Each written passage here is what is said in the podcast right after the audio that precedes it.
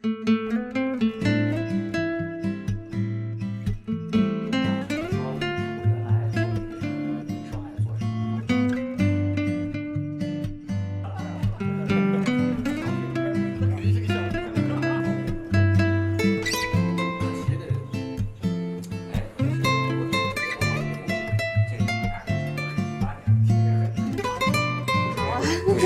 干掉吗？真不会吧？我说你没问题吧？放作也没问题。对，人工智能时代啊，将会办被干掉的是主持人。文道老师危险。文道不会有危险。不不不，我们刚刚觉得这个看法其实也没那么多。这个哎太阳底下无新鲜事。是刚才这个小郭老师给咱们讲了讲未来，对吧？未来机器人的未来就是我们都没有未来。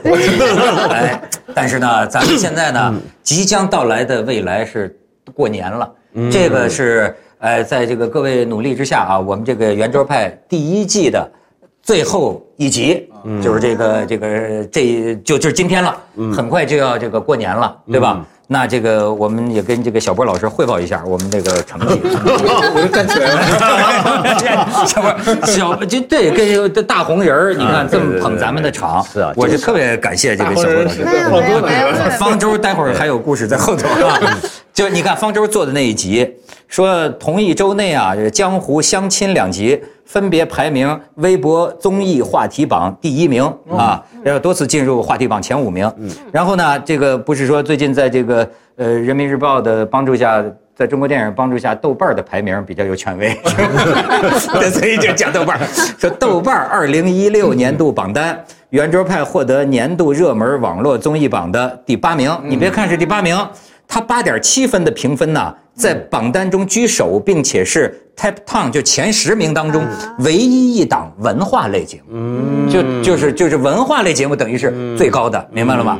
然后呢，截至今天录制前。节目上线前二十一集，网友发了五万多条弹幕，是全网文化类节目中弹幕数量最多的。嗯，但是你也可以理解是被骂最多。对对对对对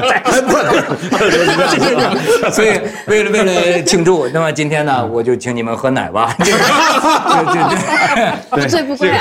对，感谢感谢感谢感谢。第第二集还有没有？主要得看奶奶奶，要得看奶喝的好不奶好？水。希望大家啊多给我们点奶，这个文文化类节目才能生存下去。非常需要奶。非常需要奶水，对对，文道都堕落的文化人都要卖酒 为生了。对啊，没错，我我我现在你要我干啥都行。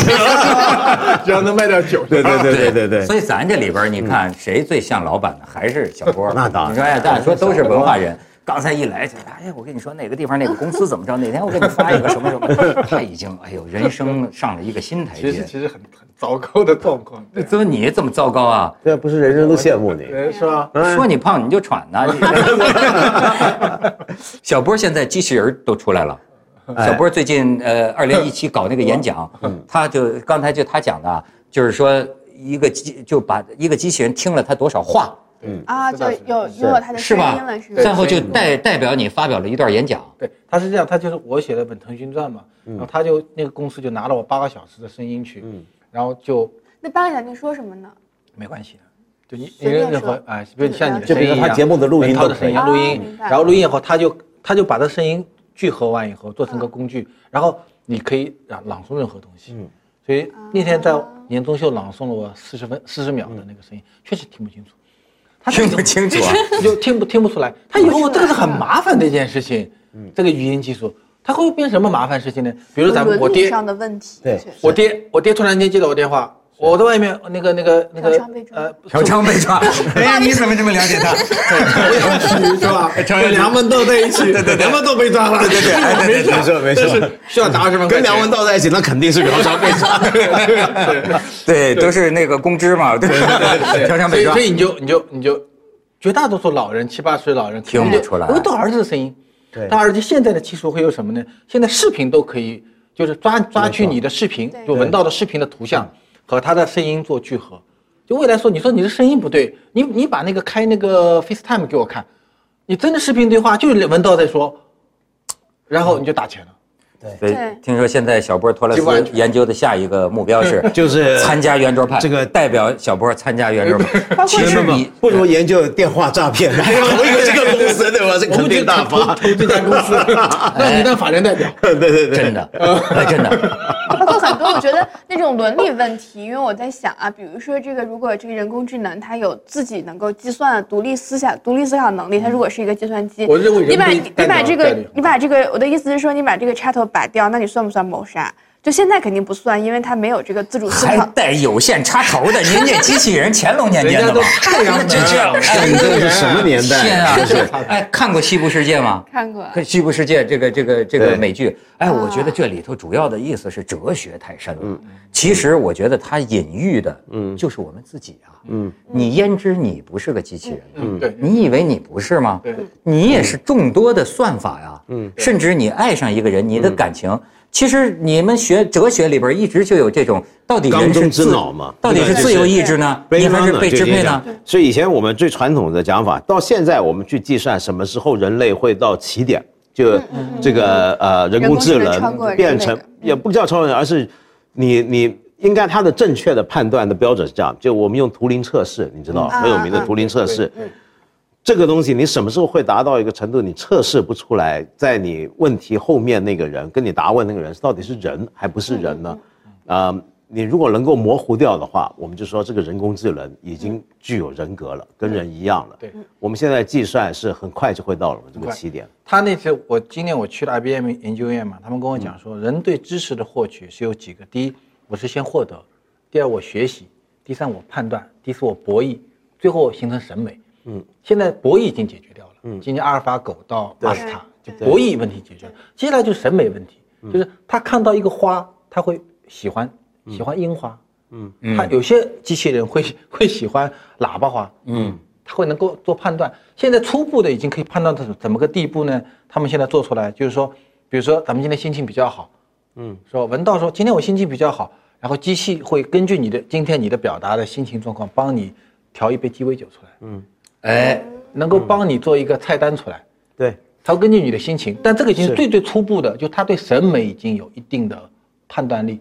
然后他们最近还用过用机器弄什么呢？他剪了一百多个小时的恐怖片，嗯，让机器学习什么叫恐惧，嗯，然后呢有一部美国的惊悚片，嗯，然后他把这个惊悚片的预告片，嗯，要机器来来来拍，拍了一分多钟的预告片，那就说明机器已经初步知道像人一样的知道什么叫做惊悚这两个字。哎，那就是意识产生的起源了，慢慢的，呃，它的因为有情感，跟小孩一样嘛，对。但是就有情感嘛。对，对，对，太初步，但他如果不断不断的进化，他如果进化，他如果对惊悚、恐惧、贪婪，嗯，这些人类名词不断的进行学习的话，那哪一天就是会出现文道说的，你面对的那个人，他具有他具有审美啊，对，而且你知道，就是我看这个电视剧啊，把我惊着的一个地方是说什么呢？就有那么一个女机器人突然发现了自己的悲惨处境，是吧？一次次的被杀，然后她自己操纵的这个，她控她绑架了人类，绑架人类，就是说，哎，你经常猥亵那个女女机器人啊什么的，你然后拿来那个 iPad，她把她自己一下这个能级啊，给提供到最高级，然后这个时候他说我要逃出这个乐园对。逃出这个迪士尼啊，逃出这个机器人的西部世界，逃出去。但是呢，另一个人拿着他的这个电脑的这个软件的这些东西，说，连你想逃出去这个这个意志嗯，是另一个当初的设计者嗯，给你写进去的。哦，他说不可能，这就是我的这就是我的自由意志，我就是想逃出去。他说这里写的清清楚楚，那是一个指令。嗯，所以你知道，我我就觉得，哎，我们现在知道，我们脑子里是有软件程式的。嗯，比如说最简单的，对，光凭你眼球看见的人是倒着的嘛，嗯，是你大脑里的这个程式给你正过来的，嗯，就那也就是说，而且我甚至还觉得就是啊，比如说你看他这个电视剧里啊，这个机器人也控制了机器人，甚至是研究机器人的人成了机器人的创造者，人又是他的创造者，这就让我联想到啊，哎，你说我们人和我们上头的这个，嗯，我们上头的这个也未必就是最高的，嗯，说不定还有比他更高。哦，。这个这个，我们是在一个层层的统治与被统治的系统当中的一环。但是这个有问题，你看我们往下，我们统治着狗啊，你统统治着一些低等的动物啊，这是不是不是我们只是其中的一环？这个其实一直以来都有很多很多人都在讲，就是所谓的上帝跟人类的受造物关系是不是一个设计师跟被设计出来的东西？尤其现在美国那帮不相信进化论的那帮傻叉，就还在讲创造论的那帮，最喜欢讲这个。但是我自己觉得这种这种问题啊，包括你讲西部世界这些问题，都是一些老派的科幻路数了。老派科幻路数讲 AI，他们最怕的是什么？机器人叛变。对，怕机器人有自我意识叛变。但是我觉得他们都已经过时了，这种想法。为什么呢？因为目前我们最应该担心的不是机器人叛变，早在机器人叛变之前，人类就已经会完蛋一大半。你比如说，像我们刚才开节目之前聊，你你很快的，我们很多的医生会被机器人取代，老师会被机器人取代。嗯真的，前阵子才做了一个，上个月的时候，美国才有一家餐厅做跟一个研究室做一个实验，比如厨房里面其实是机器人。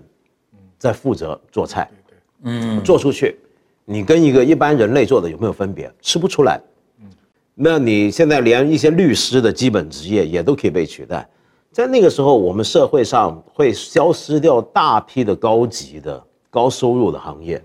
这其实蛮好的，理工男都不见了，理工对理工男都不见了，真的是。对吧？文青 咱们这个还在过得挺好，方舟 还在照样相亲。啊，也不一定，也不一定，因为最近呢还有一个方舟到理工男困难，但现在呢还有一个 AI 是是一个一个一个一个软件，我知道他们在做的什么，那个很有意思，在教机器人写诗嘛，不是过去这么多年都有嘛，那现在已经写得越来越好了。它的原则很简单。他就认为所有的艺术就跟刚才小波讲那个恐怖片一样，所谓的艺术是什么？就是对一连串的规则的掌握，你有规律。对，比如说我教这个机器人，我给他读了五万首中外的古今中外的诗，嗯，然后告诉他大概有哪几个规律，那些字大概会怎么放，嗯，然后教给他看他写出来怎么样。现在越写越好。真的是越写越好。因为有一种这种诗的写法，它其实就是这个意象，比如说像荒原，它的写法其实它不是靠情感推动的，它是靠理念。比如说，我要找一个这个荒原的意象，找乌鸦，乌鸦对应我想找个白的，找大理石，就它其实我觉得我觉得是有规律的。我觉得你说荒原还好，但是我觉得比较会被取代的是什么呢？就是有格律非常鲜明的诗，就以前中国的应酬式的那种诗。就大量被取代，风景诗对，比如说我们去年鲁迅文学奖获得者那个诗人写的那种诗，以后就是机器人会写的比他好，就就所以你想想看，将来你不要怕机器人叛变，我们不如先怕机器人让我们所有人失业。不是，我就是说，呃，你知道最近有个好像是以色列人写了一个书。他讲的，就《人类简史》那个作者，对对对，我觉得他讲的本质上一种叫做是进化论，但不是人类进化论，叫数据进化论。嗯，宇宙的本质，你要以为是人，您就太自恋了，对吧？那么他的意思就是说，哎，我们脑子里，你小波搞财经最清楚，你说人的一切言行是不是本质上是一系列的算法的集合？对，那总之你脑子里权衡嘛，爱不爱他，怎么结结不结婚，总之是一套算法。那么他的意思就是说，这个智能啊，到了你们说的那个起点、基点那个之后啊，这个你看，AlphaGo 就是深度学习，对，呃，自我学习，然后这样的话呢，无穷个算法，最后能够实现万物联网，嗯，就是万物联网。那么等等到万物联网的时候，咱就想说，那么这个无穷超级存在的这个综合算法，它会不会认为你这人这个物种，也没在这个数据流当中也没有太多存在的必要？就是优胜劣汰，把你出局了，你出局了，最后汇入到无限的宇宙数据流当中。会的，他就是这么一种想法。嗯，我前两天去参加一个会，是那个航天航天部门搞的，就那个就是飞飞飞船的那个人啊，那个那科学家他上那讲，他就说怎么把人花多少年时间送到那个金星上，到土星上。我旁边坐了另外一个科学家，他说他他就是个傻蛋，他说会出现两种可能性，第一。我们为什么把人送上去？对，我们把一颗合成的卵卵子，对吧？叫叫什么？那个叫什么？受精卵。受精卵。我们把一颗受精卵送上去就可以了呀，那比送人要方便多了。嗯，对。这第一个上去，第二，我们受精卵不要谁孵蛋呢？不用了呀。上去以后，哎呀，不，那不是蛋是吧？鸡年了。那这个东西弄一个人工子宫、人造子宫就可以了呀。这个现在已经成熟了呀。人造子宫把它送上去，它自然就成长起来了。这第一种想法。第二种想法说，我干嘛送一个受精卵上去呢？我送一个意识一带有人类意识的芯片上去就可以了。哎，就把你把一个科学家的芯片，如果到二零三五年，他就是跟人一样的嘛，他能够想看到花，有任何的记忆，送到金星和土星上去，那你说他是人还是机器人呢？说到底都是畜生，对 你就是还是畜畜生。对，那但是咱们还是说畜生人先过年。但是至少有了刚才那个，我们今天本来准备跟这个方舟讲这个事儿，就是说前些年不是就是父母逼婚嘛，过年回家逼婚嘛逼婚成功没有？就租那个租那个男朋友嘛，就最后逼的没辙了嘛，花钱几千块钱租一个，最后还险些给强奸了，你知道吗？就是那样，又要钱又要人，因为父母说你们得住一屋啊，你知道吗？就就就就将来可以租一个智能机器人了。方舟，你说你还需要男朋友吗？如果有了那现在。还没有这么，还没实现这么一他等到的时候就就变老太太了，是吧？怕这对个。而且我现在，我觉得我现在有个变化，就是特别今年开始特别明显，我就是会把朋友圈里面和微信群里面所有的小孩的视频都点开看，从头看到尾。啊，母爱对对，我妈说我卵巢异动了，所以就这个异动的比较早，可能等不到那一天。你看这个母爱，人不胜天，人不胜人工智能。对，母爱也是进化埋植在你脑子里的一个城市。对，就是你看见这个小孩儿 啊就笑，指令被点燃了。这无比可悲啊，你知道吗？不知道谁按的这个按钮，所以这个道理，就回家过年真的可以跟父母讲讲，当今世界变成什么样子了。你还催着我，就就对对对，你就把刚才那番话再说一遍，就说这个，你看我们人工智能讲了半天，那这个跟你结婚不结婚有什么关系呢？把他们讲晕就算。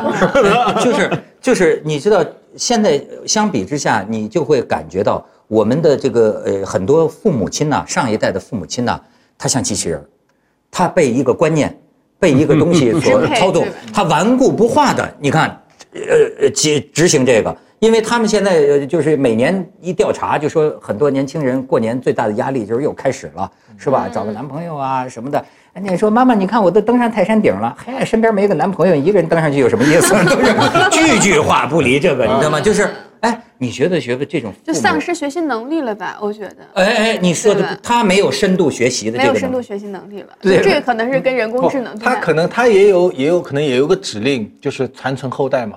这对，也是一样被植入的，对。就是你看到你打，他就就是无后了嘛。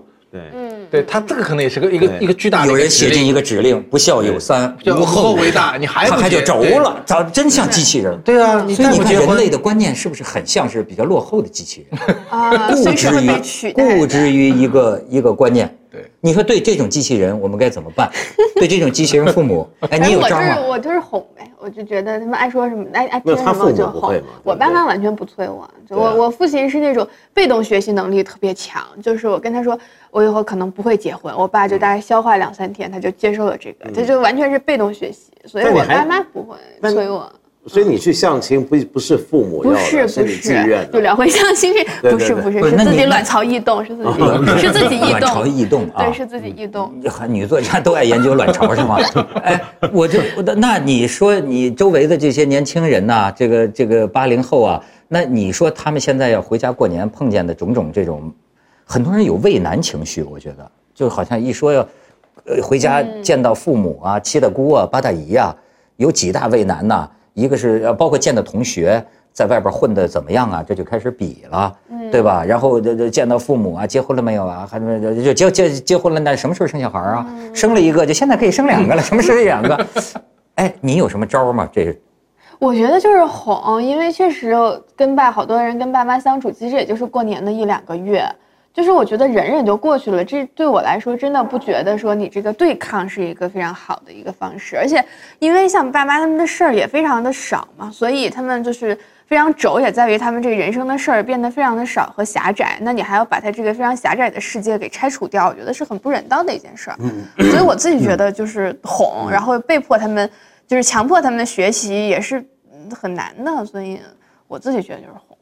小波对这事儿怎么看？他们叫降维关怀，降维降维打击这新词降维关怀是吧？不是降维打击，降维降降低一个维度的关怀。降维关怀。哎呦，这是因为懂得，所以慈悲啊，对，是吧？这个都没办法。我女儿也，我女儿二十岁，嗯，她谈男朋友或者谈女朋友，结婚或者不结婚，你觉得现在当父母有什么办法？，对对对就刚才讲的，就是父母就挺可悲的，你就你就能够回来吃顿饭，讲两句话，父母就很开心了，嗯然后安安全全的就好了。那他要有你这样的父亲是好啊。我见到的很多东西，那跟这个父母亲就成仇敌了。势不两立了。嗯我有时候觉得这个父母亲就说，哎，我我对你，我句句话都是我是为了你好，但是为了你好，为什么最后能弄到如成寇仇啊？嗯最后能弄到不回家了，就断绝，就是说呃断绝关系了。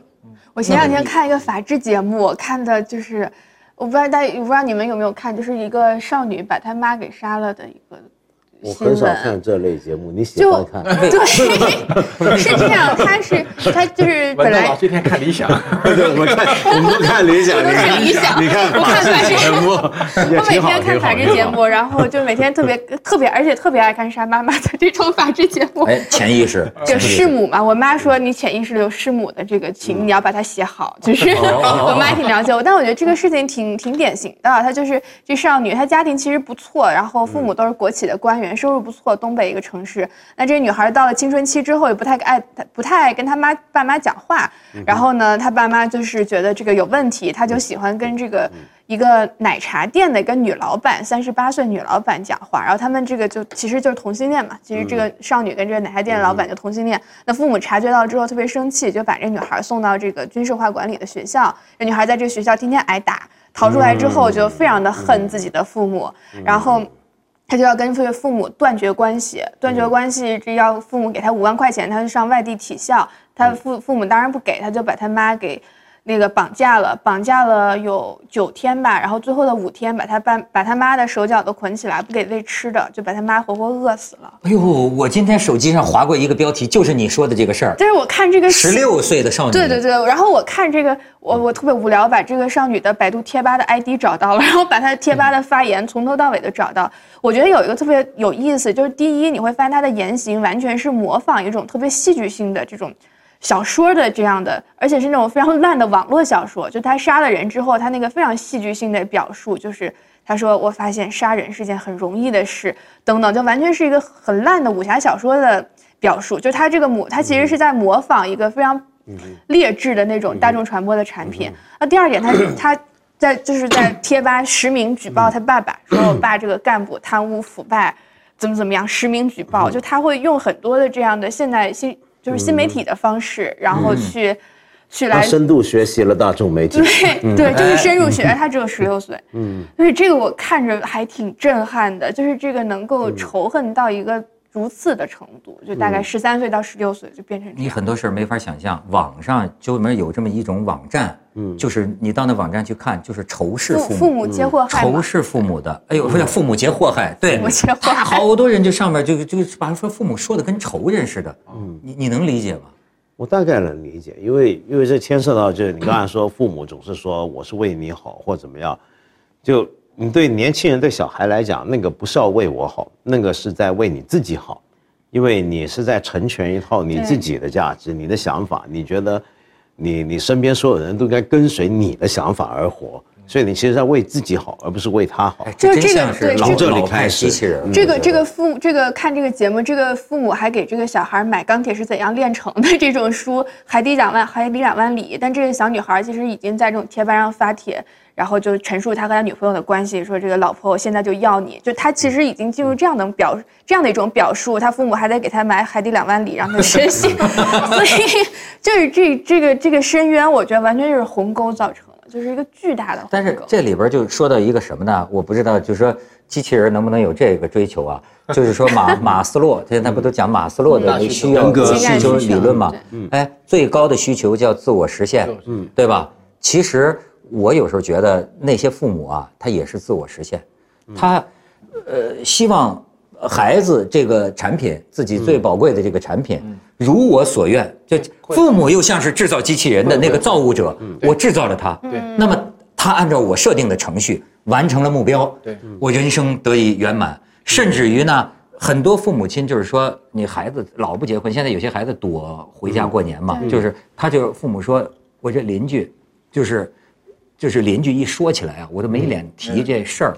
我有时候发现呢，就是这种，嗯，就是在某些群体当中啊，其实人与人之间不见得那么善。嗯，你比方说，像我们在工厂长大的，我有时候经常见到，其实这个老工人彼此之间呢，他是比的是比，他他就是恨人有赠人无，你知道吗？比如说，哎，你们家小孩考上北大了，哈，其实他没那么开心。然后呢，他得找一个去打击你父母。说考上北大了吗？找着工作了吗？说啊还没找着工作，这下他得意了。然后就说，哎，这找着工作了，工作还不错的话，他可能就跟你说，那有媳妇儿吗有媳妇儿了吗？哎呦，这父母就觉得丢人了。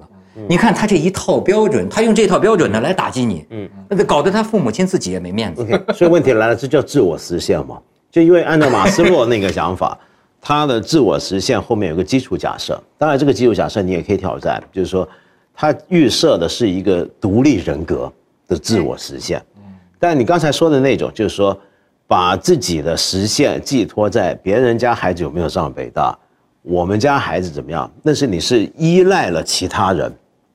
你高度依赖其他人来，其他人做的怎么样来决定我是否自我实现但。这个可能也是人的天性吧，人人的这种虚荣或者自我认知的一攀比。嗯，对，这自己跟自己攀比也有。嗯，我父亲是大学的，他学机械的，交大机械系的，嗯所以他那个书柜里面啊，家里是书房嘛，三分之二的书柜是这种机械啊、经那个这种这种理工的书，还有三分之一呢是武侠小说。我爹就喜欢藏各种各样的盗版的武侠小说，都有。然后，然后我读文科嘛，嗯，所以我读文科开始，他就觉得嗯你没出息了。废了。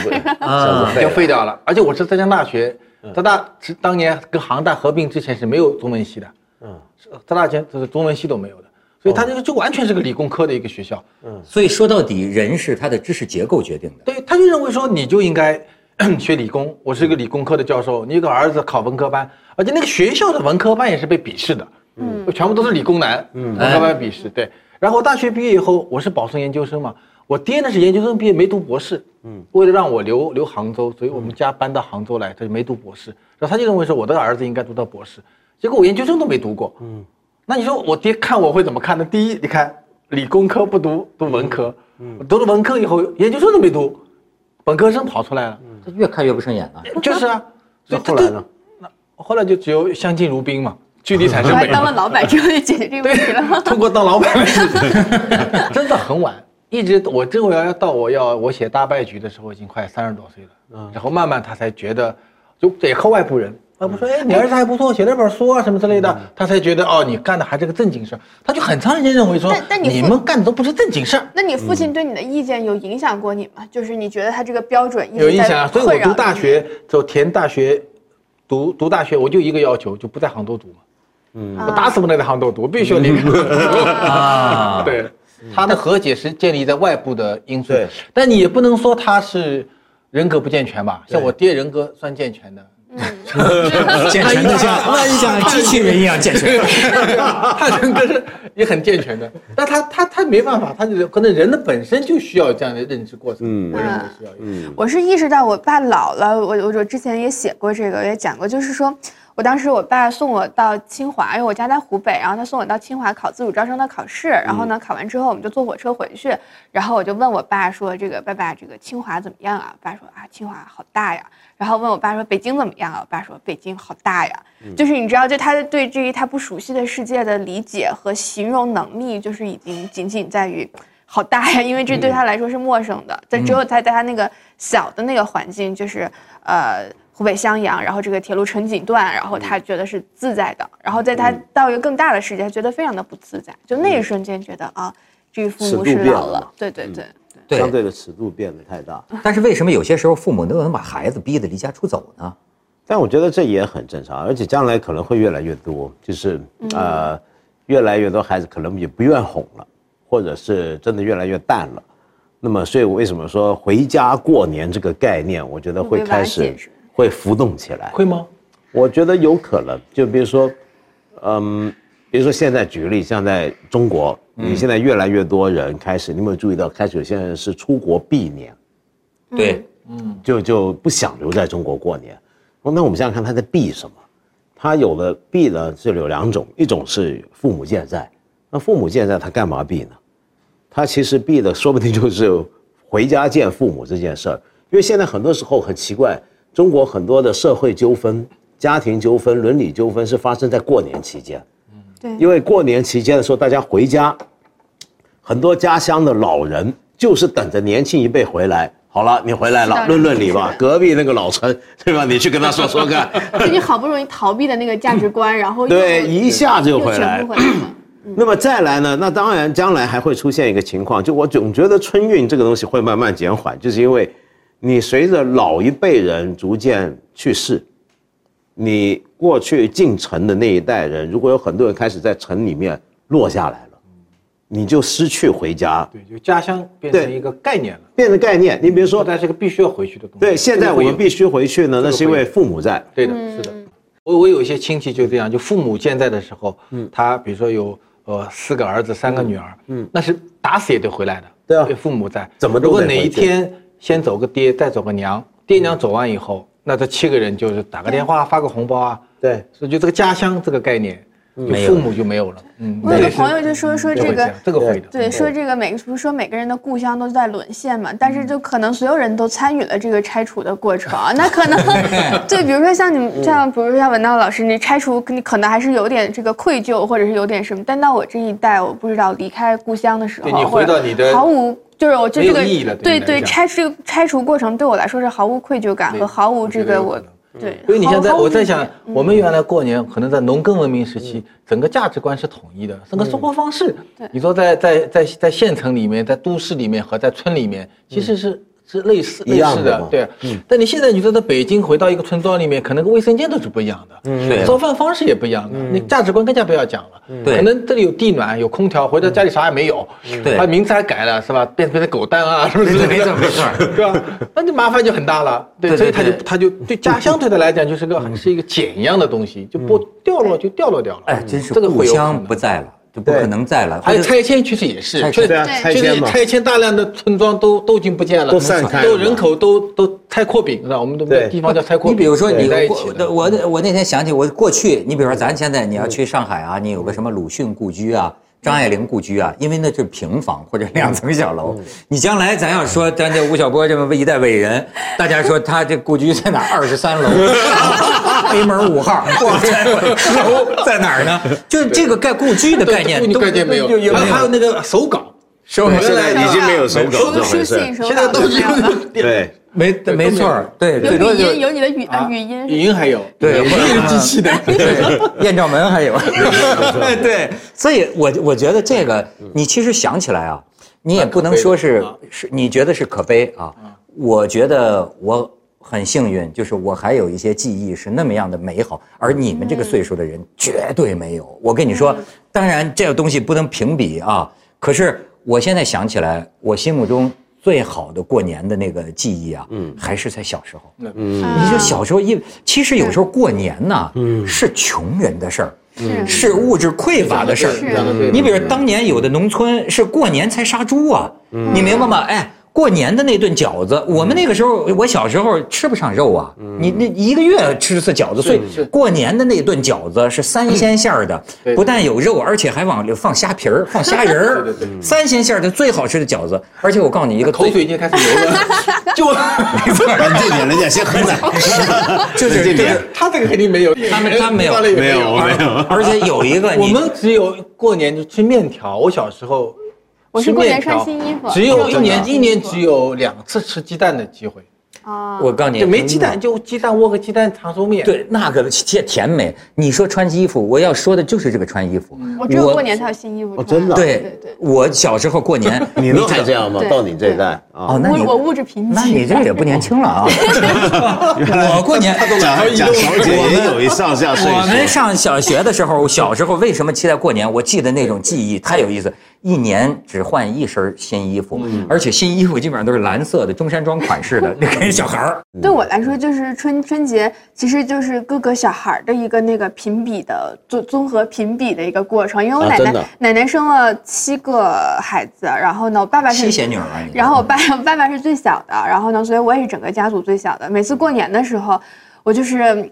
我就是整个谄媚的呀，我自己都 受不了了，就是在整个大家族面前自己表演完全套的春节联欢晚会，就是表演两个小时，就是表演全套我最小，我就表演全套的春节联欢晚会，就是什么叫表演全套？就是我给大家讲个相声，我再给大家唱个歌，我再给大家跳个舞，我再给大家表演个节目，我再给大家真的？就是以这样。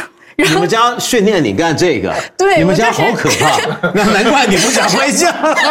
就我这个谄媚型人格，就那时候解锁的。我大概从五岁开始，而且我那时候就是大概一堆人坐在一起，我就迅速能够判断出谁是最有权势的，然后就冲上去抱住人家的大腿。哦。就所以，我这个谄媚型人格完全是过年的时候被解锁的，因为只有这时候就人最多嘛，这个大家庭里面人最多，然后就特别会察言观色，表演节目，就特别丑陋自己那个时候。哎呦，所以过年来说，对我来说是一个就是亲戚小孩的综合，开开心。我每年过年都特别开心，我觉得攒了一年的这个，从半年前开始排排练节目的？这种表演欲被被激发出来。对对对对。哎，我女儿小时候一样一样，在那个火车里面就开始站在那表演特别强唱歌跳舞。但你女儿就是喜欢唱歌，然后就就人家要钱，啊真的？还拿着要钱，拿了个碗，叔叔阿姨给多大？两两分钱，多大？那时候就我记得我写我写那时候写《非常营销》是二零零一年，他九六年那几哪一年啊？十五。哎，十十四五岁的样子。没有五六岁。啊吧，五六岁，不好意思那时候就在火车到处唱歌要拿钱对，我啊。坐火车到厦门去参加书展嘛，嗯，对，零二年嘛，那他六七八岁的时候，对。就就在火车里面唱歌，唱完以后就拿了一个碗，就你你必须得给，你不给就麻烦大了，拿了一脸一脸盆的一盘硬硬币回来。哎，这叫生来要饭的，这是生来要饭的，没有吗？对对对对对，但这也是因为那娱乐节目少嘛。你说现在小孩捧个 iPad、捧个手机什么，他再不管你啊，他也不会不屑于跟大人交谈。你说的太对了，对就是现在的这个孩子，我觉得真是，我就说我们小的时候什么玩具都没有啊，就是撒泡尿玩尿泥儿，你知道吗？就是那就，那 然后真的没有任何其他娱乐选择。他讲这个小孩的那种表演欲啊，反倒会就是，而且那个时候真的很快乐，好像我们曾经有过一个。命运共同体的时代，天伦之乐。我这我这今天没有，今天都分崩离析。那么过年吵架矛盾，两代人想法不一样。那个时候你各玩说各的微信群。你说你 谄媚，其实我看到的就是那种大人他们眼中的你多开心呐、演节目，我小时候也有，我不是这个一个家，我那过年的时候给我们一个大杂院儿一个工厂的大杂院嗯，然后我还有来表演折子戏，全是那个 哦，你也搞这个，难八大样板戏当主持人。八大样板戏啊，就是你一个回人上，就是全是过年全搬小板凳啊，在大杂院儿在这看。然后呢，我咵就就就是那个 呃，到我妈那厨房里拿个那个钢种锅呀，那个我们叫光钢种锅往头上一戴，哈，就就就是帽子。然后就是那时候唱的什么杨杨子荣啊，找个我爸的那个大军大衣一披，他穿林海，小孩几岁。哗就表演完了之后，哎，我再给大家来个李铁梅，那个那个真是，哎，大人小孩儿还很快乐。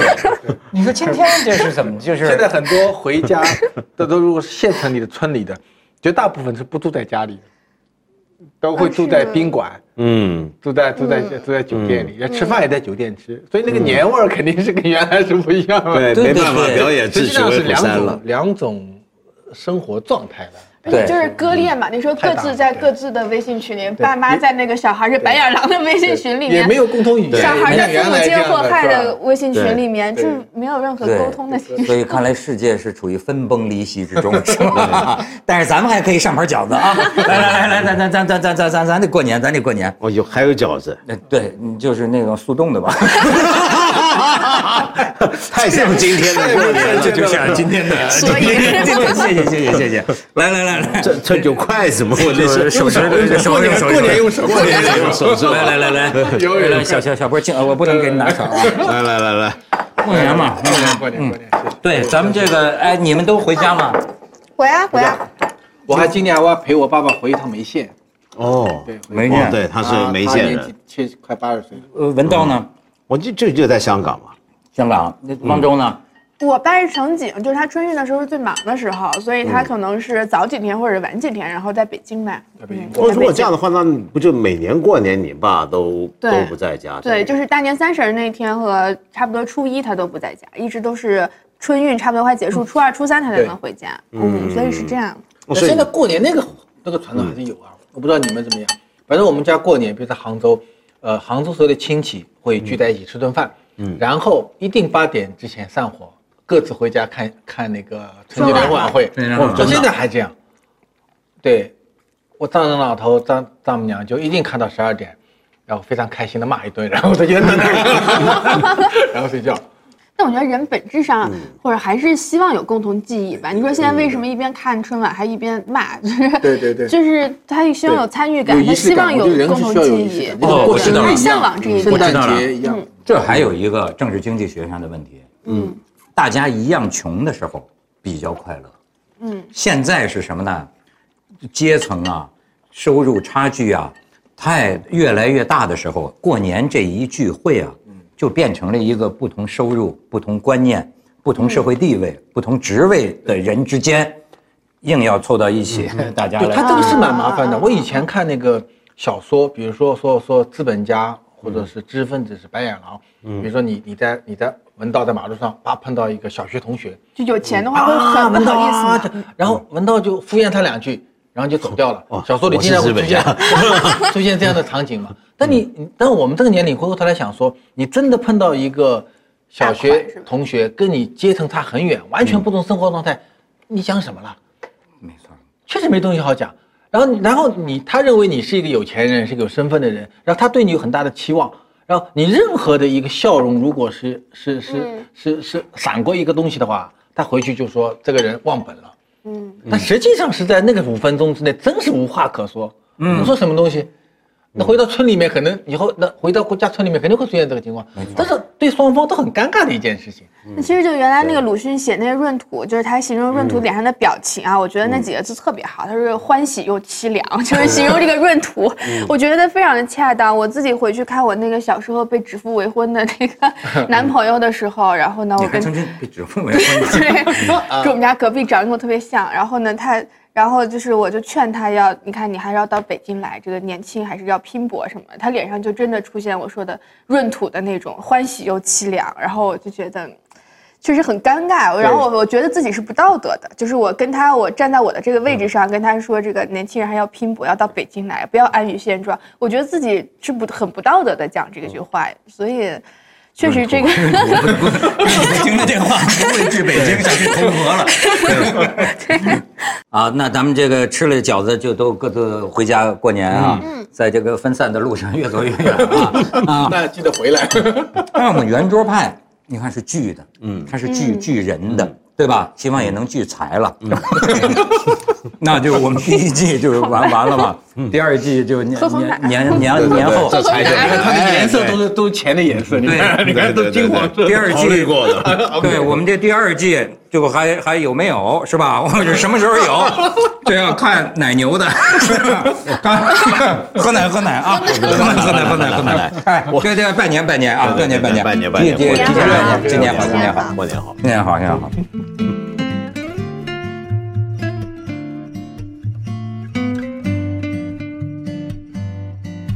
比如说我们去年鲁迅文学奖获得者那位诗人，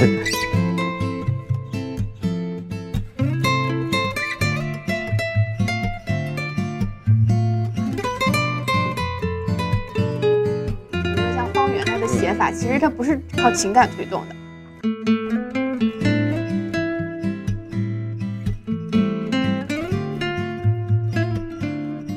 到现在我们去计算什么时候人类会到起点。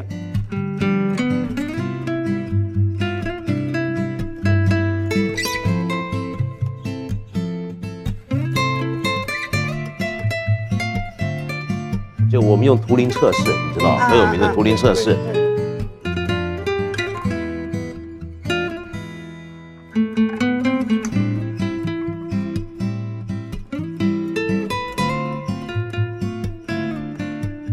到底缸中人是自之脑嘛，